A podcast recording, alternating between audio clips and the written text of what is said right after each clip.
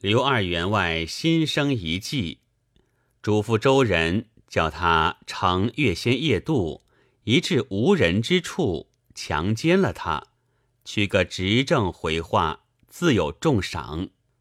周人贪了赏赐，果然乘月仙下船，远远撑去。月仙见不是路，喝他助船，那周人哪里肯依？直摇到芦花深处僻静所在，将船泊了，走入船舱，把月仙抱住，逼着定要云雨。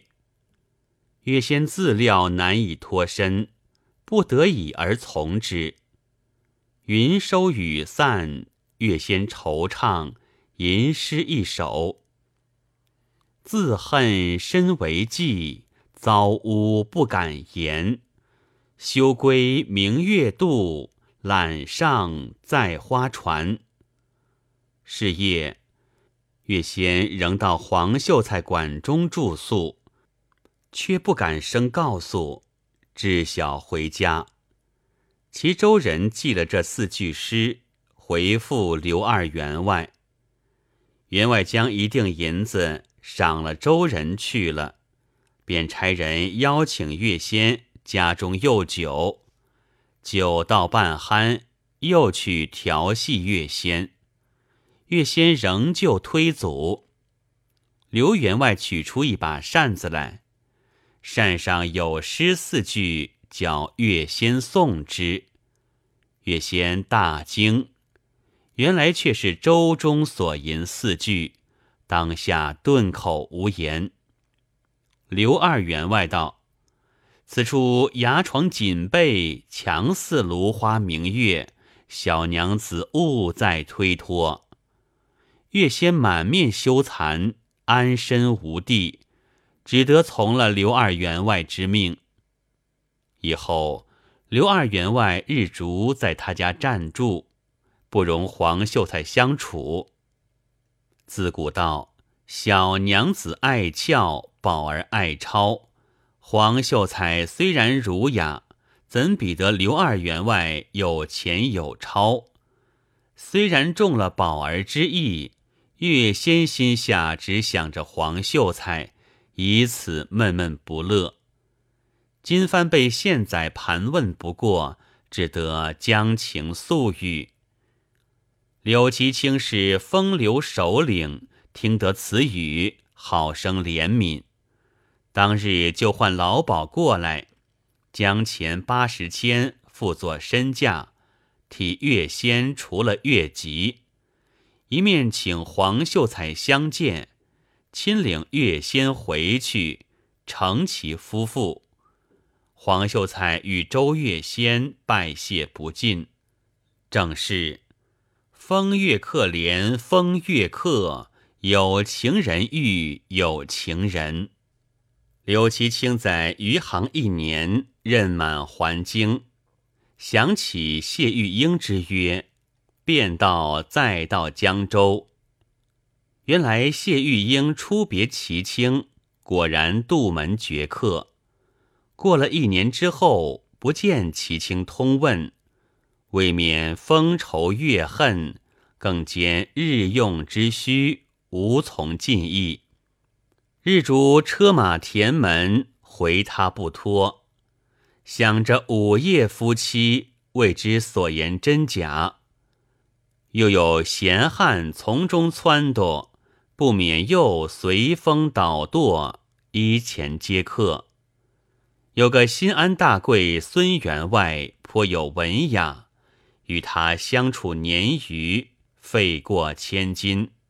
齐青到玉英家询问，正值孙员外邀玉英同往湖口看船去了。齐青道不遇，指玉英赴约，样样不乐，乃取笺一幅，至词名姬梧桐，词云：香叶深深，滋滋媚媚。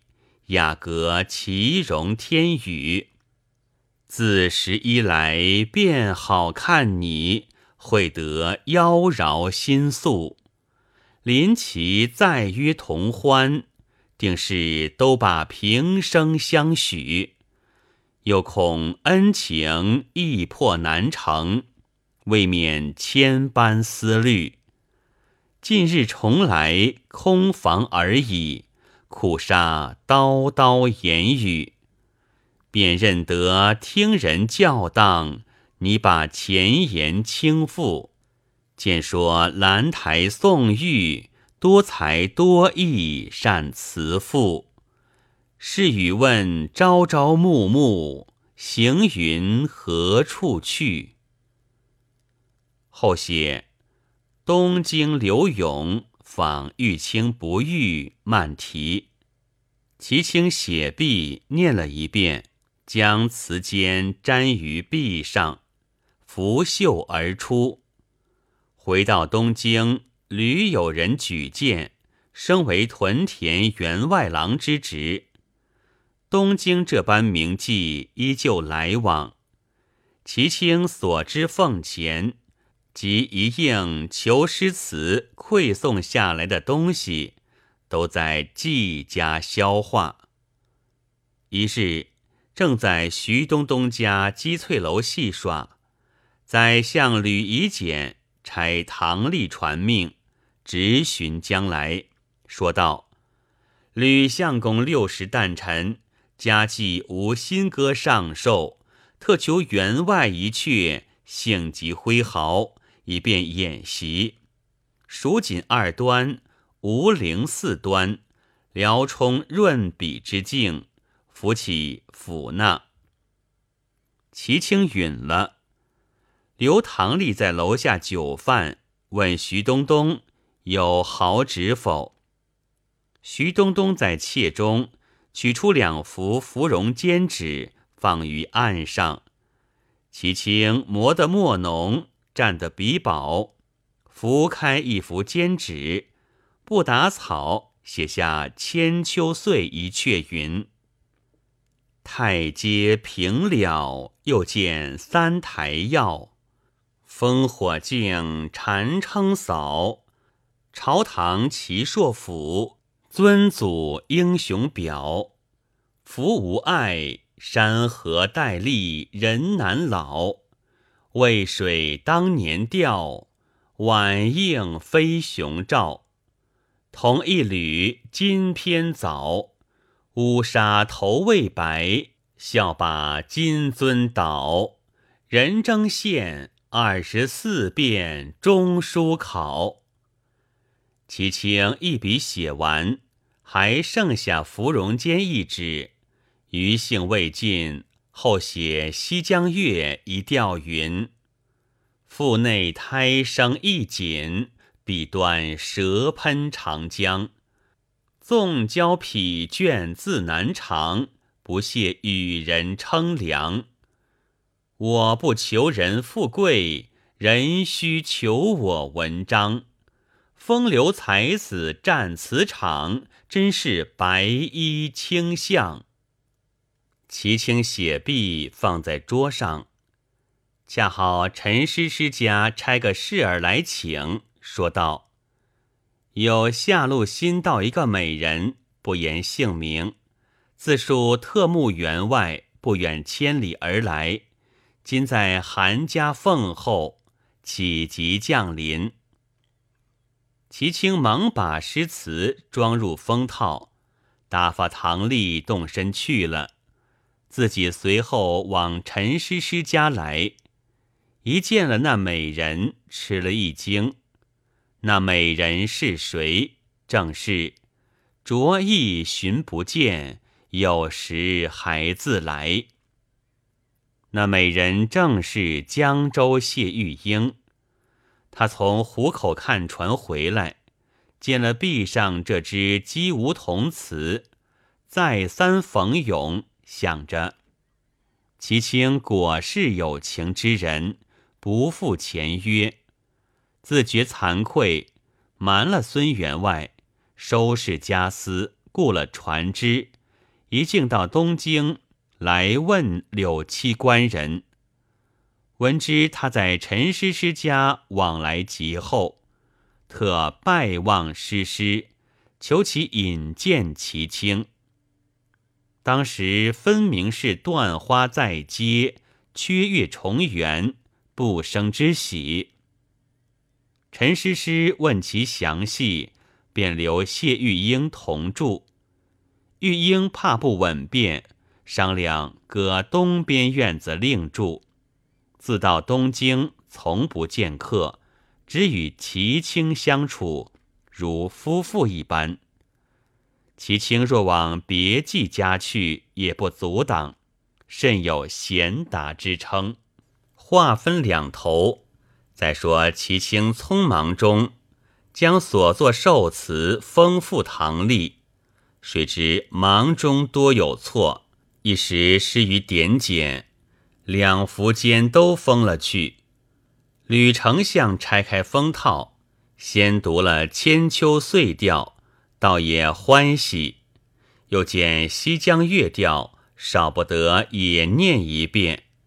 念道：“纵交疲倦自难长，不屑与人称量。”笑道：“当初裴进公修福光寺，求闻于皇甫时，使每字所卷三匹。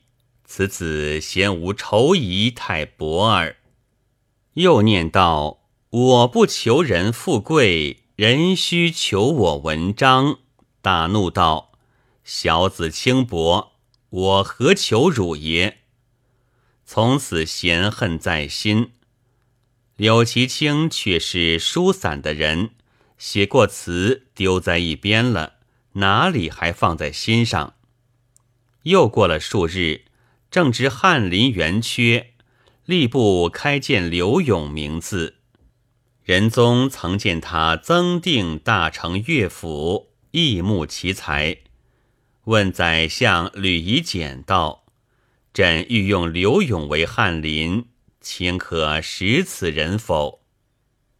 吕夷简奏道：“此人虽有词华，然恃才高傲，全不以功名为念。”现任屯田员外，日夜流连妓馆，大师关真。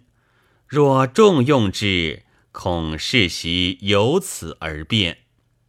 遂把齐卿所作《西江月》词诵了一遍。仁宗皇帝点头，早有知见院官打听得吕丞相嫌恨刘永，欲得逢迎其意。连章参合，仁宗御笔批着四句道：“刘永不求富贵，谁将富贵求之？任作白衣卿相，风前月下填词。”柳其清简罢了官职，大笑道：“当今做官的都是不识字之辈。”怎容得我才子出头？因改名柳三变，人都不会其意。柳七官人自解说道：“我少年读书无所不亏，本求一举成名，与朝家出力，因屡次不第，牢骚失意，变为词人，以文采自现。”使名留后世足矣。何其备见顶冠数代，变为官人。然浮沉下僚，终非所好。今奉旨放落，且逍遥自在，变为仙人。从此亦放旷不减，以记为家。将一个手板上写道。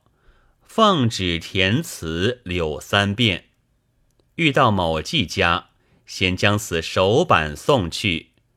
这一家便整备酒肴，伺候过宿。次日再要到某家，亦复如此。